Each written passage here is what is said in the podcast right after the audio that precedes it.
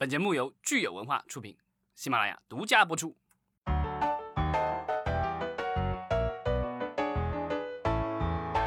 欢迎大家收听新一期的影视观察，我是老张。大家好，我是石溪。先看看听众留言。上一周我们聊了二零二零年的互联网视听报告。呃，我们的听友 Bless Girls Dream 他说，芒果啊，好像是被我们忽略了，没有提。其实这个视听报告里面是有芒果这个平台的。对他提到说，咱们国家的这个综合视频用户规模有七点二四亿。就截止到今年六月份，那这里面的话，爱奇艺啊、腾讯都是属于比较厉害的，就月活占整体规模的这个三成左右，远远高于其他平台。另外的话，优酷虽然相对落后一些，那也有两成左右，比零一八年是跌了。但是还是属于算是还是处于第一第一梯队吧，但可能已经属于快要跌出快要跌出第一梯队了。如果后面的再敢努把力的话，那第二梯队的话，其实就是有芒果 TV 和 B 站。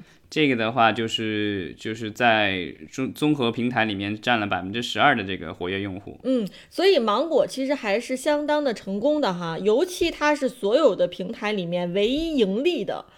对，就是主流的这个商业流媒体平台里面，好像目前来说，我知道的就是它是盈利的。这个荣誉在很多年以前是属于乐视网的，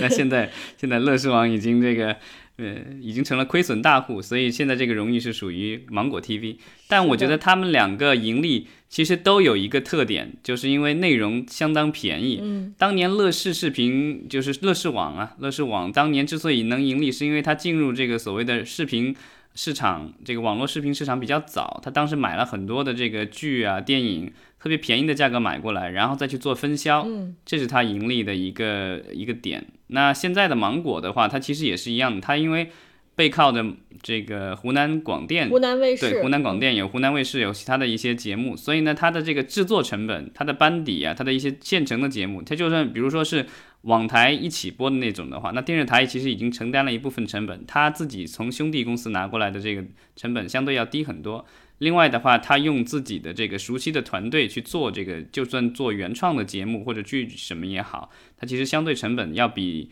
那个其他的平台那样去外购要便宜很多，所以它成本控制是比较好的。另外，它的节目其实尤其是综艺节目还是比较受年轻人欢迎的，所以它的收费情况也还可以。它首先成本压的比较好，另外的话收入也还不错，所以呢，在挺长一段时间内，它都是维持着这个盈利的状态。而且它因为它上市公司嘛，今年好像因为这个就是《乘风破浪姐姐》火了以后，它股票其实也上涨了一轮，啊，当然现在有所应该好像是有所回落了。嗯，所以咱们这位听友哈，Bless Girls Dream，呃，看起来你是这个芒果的受众，呃，如果说你对这个平台有什么了解的话，也欢迎继续给我们留留言啊。那芒果上次我们节目当中可能没有提到，但是并不代表这个平台被人所忽略。对，为了照顾我们大部分的听众，我把剩下的第三梯队的有哪些也念一遍吧，看看大家还认不认识，听还记不记得有这些平台？呃，有搜风行视频啊，风行，PP 视频，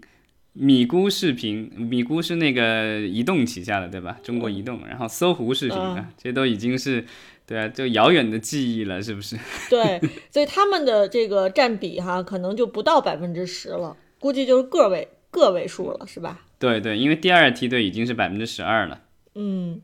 呃，所以不知道我们听友里面有没有这些特别小众的视频平台的这个受众哈，大家也可以给我们留言。嗯，但但是这个我觉得比这个十年前这个就是这种视频网站刚起家的时候，当时那些我不知道大家还记得吗？什么六间房、五六网，一堆一堆的，我觉得当时就是各种各样的，就大的小的。正版的、盗版的，然后是各种各样的，这个就百对百花齐放。当然，今天这些网站大部分都已经消失了。嗯，上周我们聊了流媒体之后呢，咱们有一位听友哈，流云淡微风，他说我们居然没有提亏比，因为亏比就倒闭了嘛。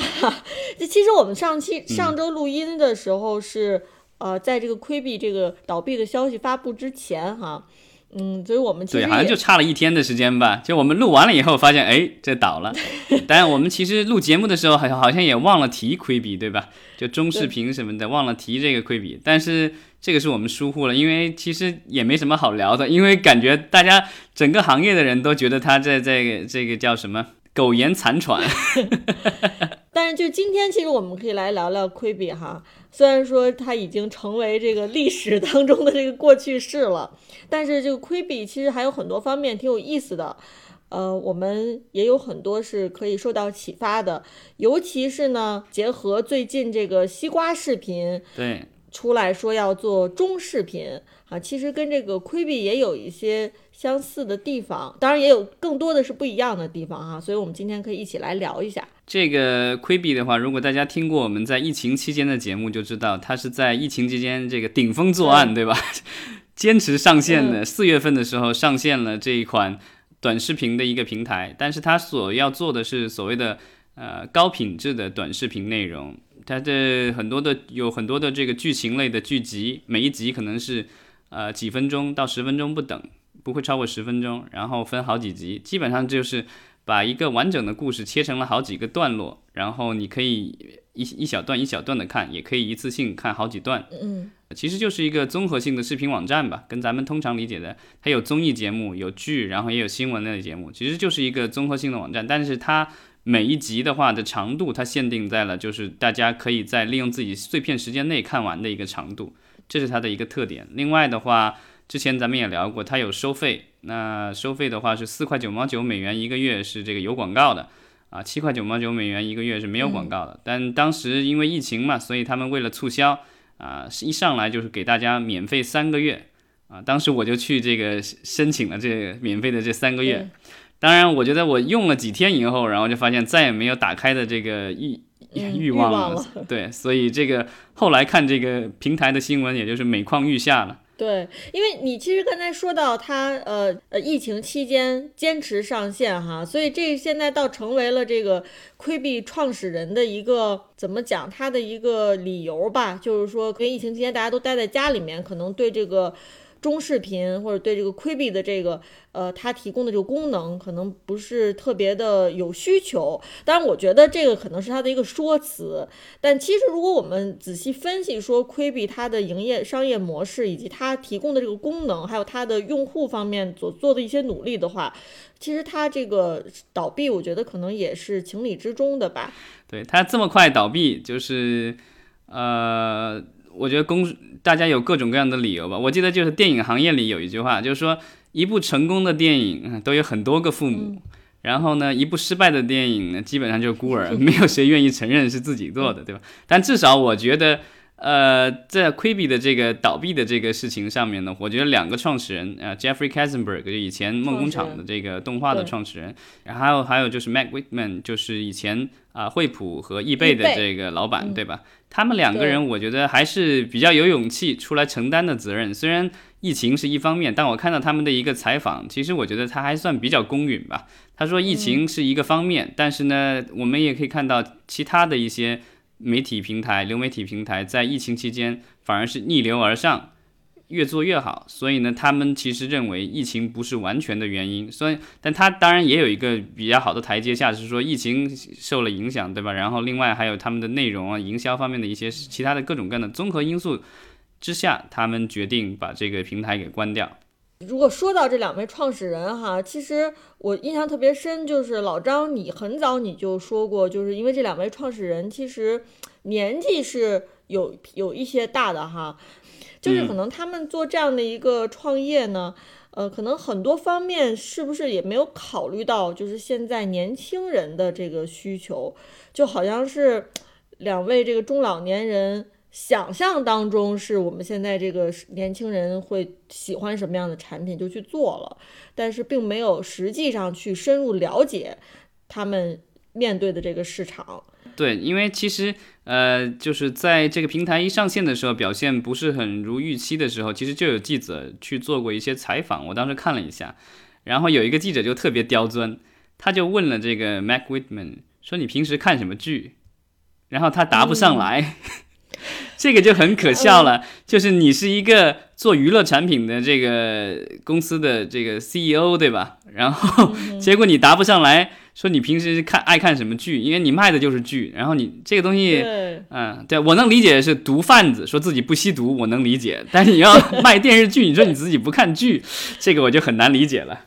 嗯，但是我估计如果当时问他说喜欢哪位导演，他可能很快就能说出来，因为他肯定说的都是那些特别大牌的导演。你看这个奎比一开始合作的导演，说出来都是那种吓死你的，像什么。这个水形物语的导演呀，对，斯皮尔伯格呀，还有什么很大牌的影星哈，也包括像这个呃凯文哈特呀，然后呃詹妮弗洛佩兹啊等等。就我觉得他们，你要让让他们说这些人名，他们可能就是马上能说出来，因为他们好像找的这个资源也都是特别顶尖的资源哈。但是最终去证明说，其实不太接地气，就是这个中视频的消费者。好像其实对他们的找的这些大牌儿也都不是特别买账。嗯，另外一个原因，我觉得他们这么快能倒闭，其实还是因为就是手上的钱不够。因为虽然他是这个大家说他是创业的这个豪门出身嘛，因为呃他在网站上线前，据说已经融了十七亿美元吧，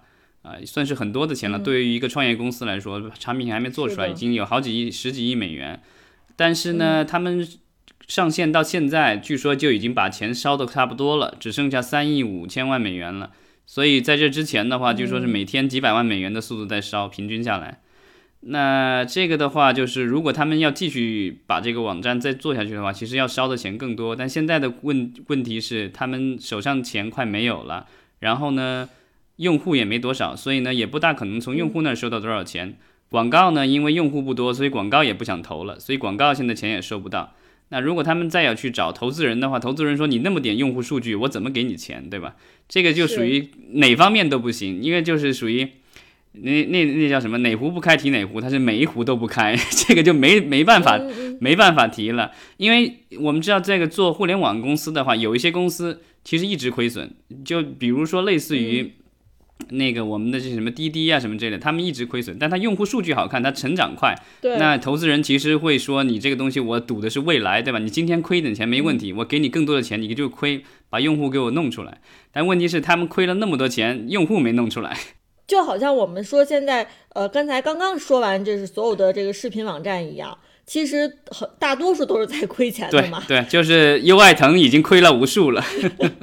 用户一直在涨，所以就是可能这个亏钱还是有个有有这个用户流量去背书的，所以它亏的就没有那么难看。对，像亚马逊啊，像那个奈飞也都是这样的，就是说它长期以来亏损，但是呢，它的这个用户好，然后积累的数据多，因为其实将来的所有东西都是靠数据来统治的，那数据的话变成了。呃，其实最值钱的通货，但问题就在于，我觉得现在亏比现在是手上没有多少，就现金也没有，然后那个能够作为未来的通货的这个数据也没有。呃，好像说上线的话，第一周有十几万的呃下载，已经算还不错了，但后来就每况愈下。到最后就是到到到收费的那个时候，据说现在可能就只剩下几万用户了。这个真简直对一个花了十十几亿美元做出来的网站来说，就杯水车薪了。所以这完全就不值得再烧下去了。是，呃，其实我跟老张你的这个体验，这个亏币基本上也是一样的。我记着，也就是当时我们为了做这期节目哈。我也是下载了窥币，然后看了两眼。其实我对内容是很期待的，但是呢，最矛盾的一点是，我又不知道在什么场景当中我应该去看这个内容，因为它在手机上，对吧？那我其实是更希望是一个更正式的场景，比如说你这个可能就是一个正经的一个电影，你你即便是十分钟十分钟也没有关系哈。那我我可能可以拼凑出来，可以在电脑上看。但是你又跟我说我是这个碎片时间，又是手机上才能看，所以其实本身就让我来说就很矛盾，就是我又想看到顶顶尖的内容、顶级的内容，但是我好像又不想在手机上去看这个内容。那最后的结果就是说，哦，我可能就没有机会或者没有时间去再打开这个窥壁去看了。所以就说到，我觉得，呃，这两位创始人他们最开始在提出为碎片时间打造。顶级内容这个概念，哈，是不是本身这个概念就是一个比较虚无的这样的一个东西？就是到底大家在碎片时间里面，是不是真的想要去看这些质量这么高的、由最顶尖的制作团队做的这样的内容呢？也未必吧。比如说，我如果真的只有五六分钟的话。我五六分钟，我可能宁可是看一些，就比如说类似于像抖音上的这样的内容，对吧？而而不是说我要一定要去看斯皮尔伯格 做的内容，呃，所以我是觉得他们可能最开始对于这个内容和在什么样的场景大家愿意消费这样的内容本身就没有想特别的清楚。嗯，这个因为我觉得可能也是因为他一上来就做收费这个事情，可能把很多的人就挡在了外面了。因为你看那个就是奈飞是怎么起家的？奈飞最早的话，它是做 DVD 租赁的，所以你我上去以后交了钱以后，其实我是租 DVD。后来他尝试做这个流媒体的话，他这个其实是附赠的，因为当时我正好在在当时在美国读书，然后。他那个就是你订了他那个 DVD 的那个服务以后，他送你那个流媒体，因为他当时其实流媒体的片库不是很大，因为他当时也是刚刚开始做，然后尝试性的做，所以他等于是一个算是一个增值的免费服务。然后呢，所以很多人就开始用了，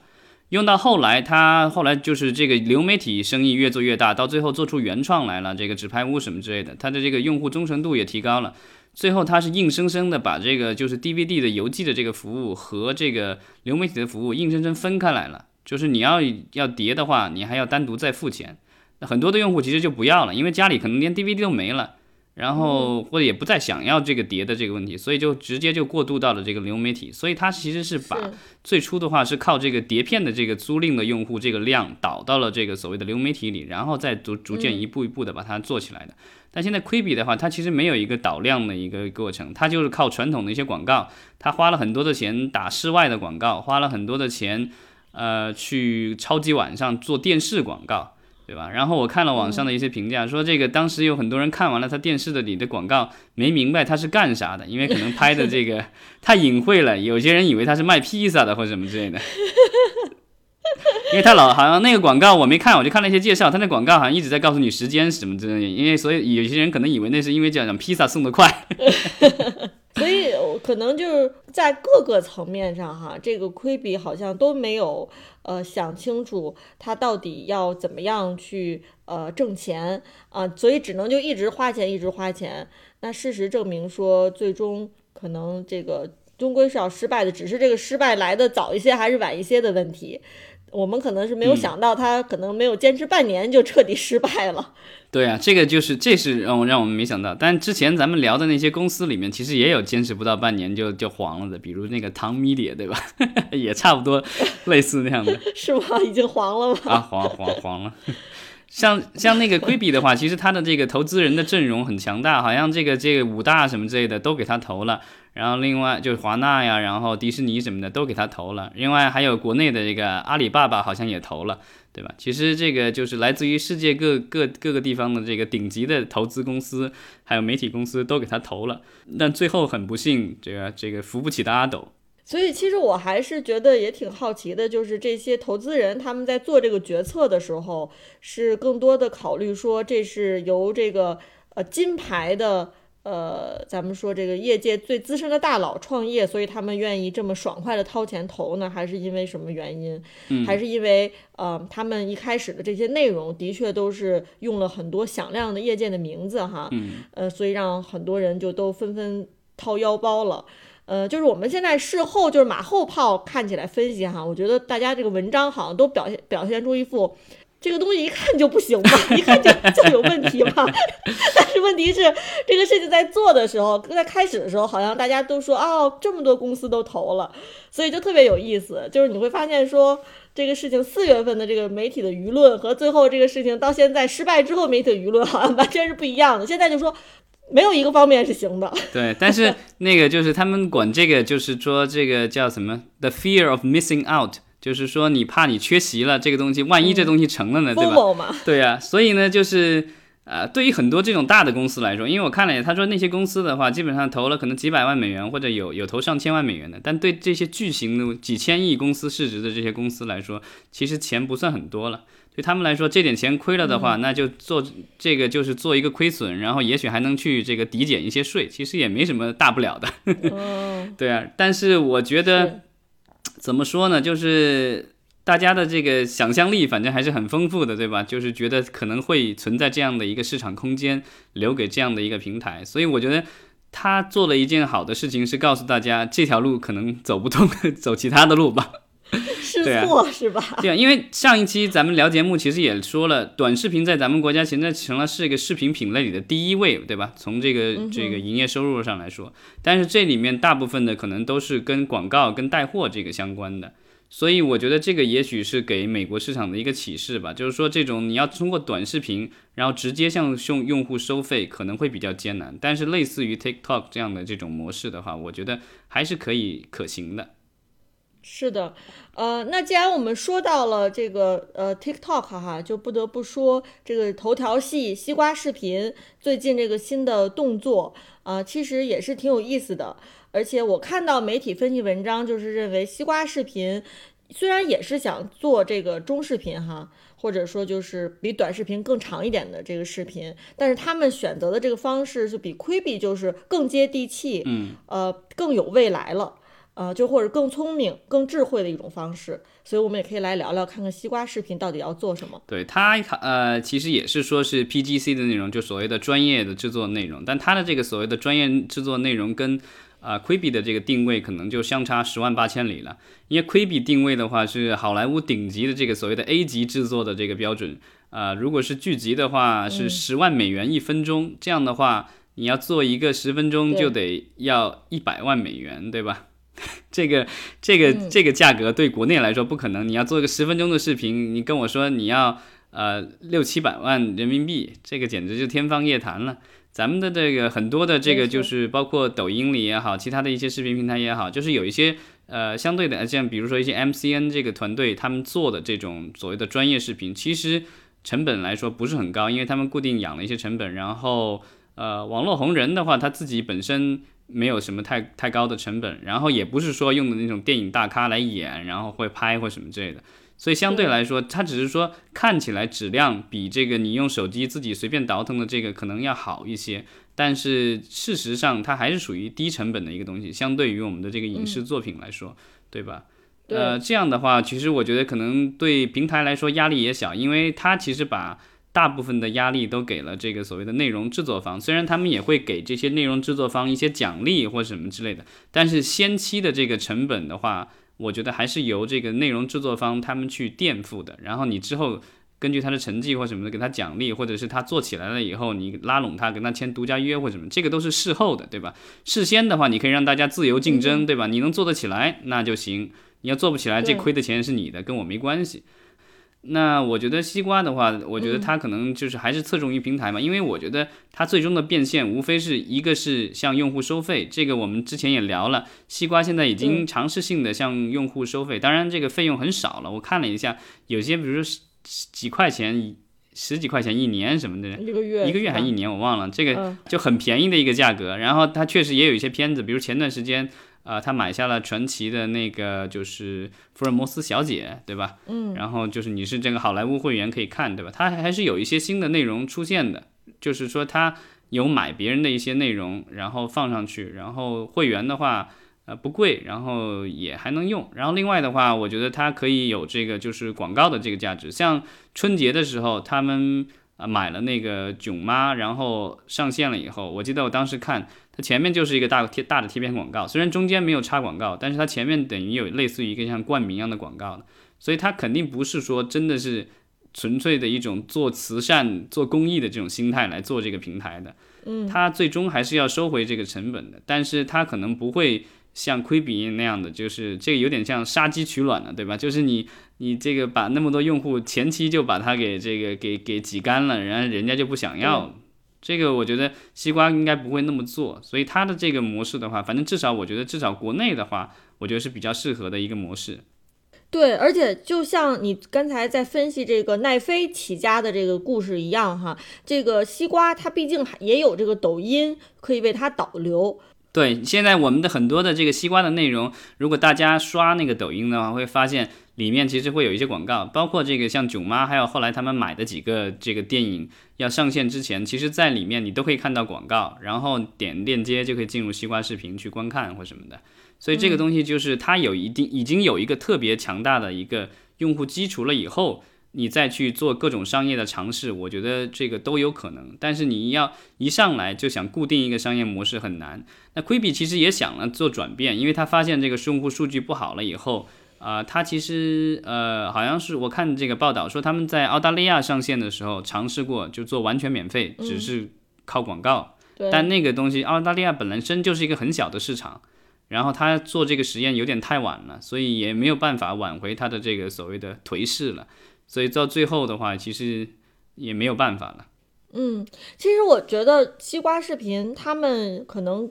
呃，作为综合性视频平台，可能跟这个优爱腾相比，可能有一个比较大的优势是它的这个分发机制，呃，应该是比优爱腾要做的更超前一些吧。就是因为它毕竟是短视频起家，它靠这个算法去分发内容。那从这方面来讲，他们做中视频应该反而会比优爱腾，如果未来他们想呃，这个优爱腾如果未来想做中视频的话，啊、这个西瓜视频看上去好像更有优势一些。嗯，但这个东西其实我觉得，不管你算法怎么牛，然后这其他东西怎么怎么怎么，其实大部分的人去看这些、去订阅这些平台或什么，都是因为里面有自己喜欢的剧或者电影。所以这个东西，我觉得你最终还是回归到你的内容够不够强势。比如说这个抖音的话，它其实不管它算法有多厉害，它如果没有说有海量的这个内容的话，让你一直刷，其实你刷几个就没得没得刷了，这个也没什么意义。就算的再精准，其实也不能够留住用户太多的时间。但是如果大家说刷过这种短视频的这个平台的这个 A P P 的话，就知道，啊、它其实就是因为就是粘性特别强，你在不知不觉中，在前在你的手机上就已经花了可能一两个小时，甚至一一大半天的时间，就一直在这儿一看着不同的视频，对吧？就是这个，我觉得就是是算法是一方面，然后这个内容这个丰富程度是另外一个方面。现在我觉得可能西瓜在这两方面都需要这个发力吧。那我们看，就是西瓜它提出中中视频这个概念哈，就是我们说，呃，中视频如果是短视频，把它做长，啊、可能是在短视频的基础上增加一些内容，呃，增加一些花样，然后可能把这个时间拉长一些。那是不是这个是？呃，大家愿意看到，是观众愿意消费的啊，因为这个大家看短视频，比如说我一分钟的时间，我花两个小时，我可能能看几百个短视频，和我比如说花两个小时的时间，我可能看十个中视频，这个其实这个感受也是不一样的嘛。西瓜把短视频试图把短视频里面优秀的好的给它变成中视频，这个能不能成功，我觉得是需要验证的。嗯，这个我觉得就是视频一旦长的话，我觉得你就是用那种特别的这种简单的这种噱头，可能就不难很难吸引到用户了。你可能还是得注重一下你的这个技巧，然后可能在技术方面要求会更高一些。然后你叙事的话，可能也会要求更你要，因为人的这个我们知道，这个现代的人因为手机这种大量电子产品大量使用，注意力是很难集中的。基本上我记得看过，就是基本上普通人的话，能到两分钟的这个注意力保持不变的话，就已经很不错了。但他现在的视频是一到三十分钟，这个东西就是，呃，我觉得就是他可能还得就在创作方面可能得加把力了。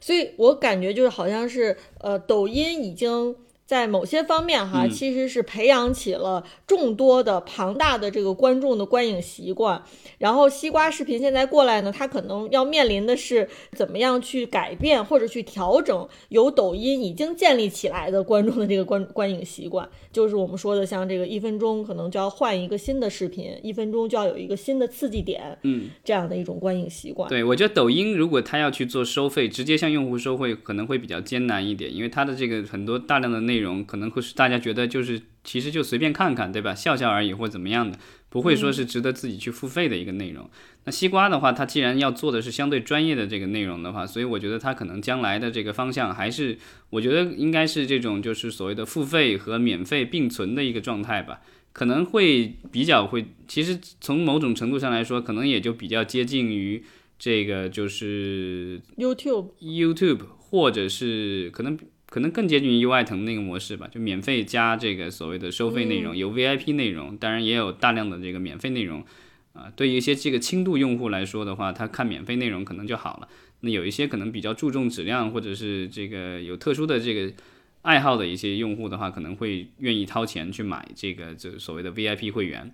是的，呃，所以我觉得其实西瓜视频呢，它既然有了这个新的动态哈，就说明它在某些程度上是要发力了。那不管这个力发在哪儿，我觉得我们都值得后续去关注这个它的新的动态。嗯，好，最后就是我们为 Q 币这个亏比默哀三十秒。